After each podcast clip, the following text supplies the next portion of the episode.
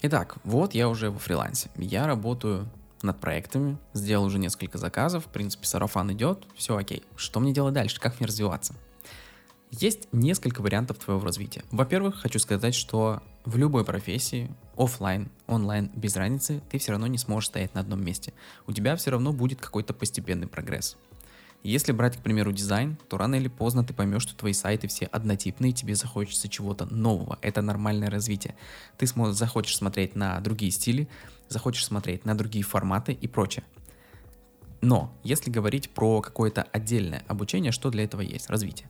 А, есть, во-первых, различные курсы для повышения квалификации. Есть отдельные курсы для дизайнеров, для копирайтеров, именно для людей, которые уже работают в своей профессии, но хотят улучшить свой скилл.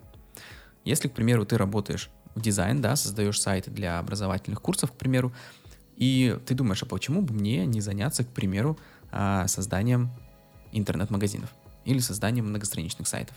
Или вообще я хочу перейти в мобильные приложения. Это уже какое-никакое развитие. Ты постигаешь новую ветвь твоей категории а, фриланса, и таким образом ты изучаешь что-то новое и развиваешься. То же самое есть в рекламе, если ты занимаешься э, продвижением, к примеру, музыкальной группы или продвижением там товарной ниши, то ты думаешь, почему бы мне не заняться, к примеру, э, другой нишей, либо почему бы мне не охватить новые какие-то э, услуги. Если ты настраиваешь только рекламу, почему бы тебе не найти человека к себе в команду, чтобы вы при этом делали еще и контент-группу? Или чтобы вы занимались еще посевами в группе? Или э, взять новую площадку? То есть ты в любом случае можешь расширять свою, так скажем, сферу влияния. Опять же, для этого есть курсы. А, то же самое, что вот если перейти к предыдущему подкасту, старт в профессии, ты просто начинаешь заново изучать какую-то нишу. Но тем не менее, там у тебя будет уже намного проще, потому что с основной категорией ты уже знаком. К примеру, если ты уже настраиваешь трафик э, ВКонтакте, к примеру, начать писать контент будет проще. Почему, казалось бы, реклама и контент? Но тем не менее, ты взаимодействуешь с аудиторией, ты уже понимаешь, как аудитория влияет на один текст, как влияет на другой текст, и в контенте ты уже сможешь это использовать, использовать свои навыки, понимать, что если ты в контенте напишешь вот эту строчку, она зайдет хорошо, а если напишешь, к примеру, вот эту, она зайдет плохо.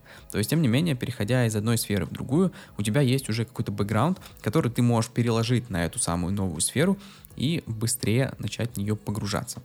В общем, суть такова, что у тебя будет происходить примерно то же самое, что в предыдущем подкасте, изучение новой профессии, но он уже будет намного быстрее и намного проще. Второй вариант — это знакомство. Знакомство, естественно, всегда это хорошо. И если ты знакомишься с ребятами, которые уже намного дольше работают, чем ты в определенной нише, они могут, во-первых, рассказать тебе какие-то фишечки. Не факт, что они тебе их, конечно, спалят, потому что если они работают у них, то зачем им рассказывать это тебе? Но тем не менее, при знакомстве ты можешь узнать какие-то новые методики взаимодействия с аудиторией, если мы говорим про трафик. Либо если мы говорим про дизайн, они могут рассказать тебе про какие-то новые сервисы. Они могут рассказать тебе про какой-то новый способ э, взаимодействия с аудиторией и прочее. То есть э, при знакомстве, при общении с ребятами, которые находятся в той же нише или находятся дольше, чем ты в этой нише, они научат тебя чему-то новому, и, соответственно, ты будешь развиваться как специалист.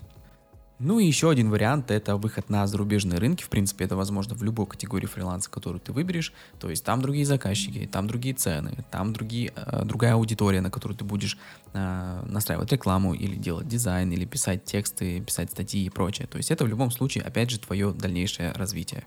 Ну и не стоит забывать, что в любом случае, когда ты берешь новые проекты, берешь новые какие-то высоты, постигаешь, у тебя в любом случае идет развитие, потому что невозможно делать сайты, к примеру, если ты начал фрилансить в 2007 году, к примеру, создавать сайты, ты просто фактически не смог бы остановиться на том этапе развития, на, когда там огромное количество текста, все близко друг к другу, просто потому что заказчик бы не принял этот дизайн, потому что дизайн развивается, и, соответственно, заказчик просто посмотрел бы на твой вариант и сказал, что это за фигня, давай мне делать по современным меркам.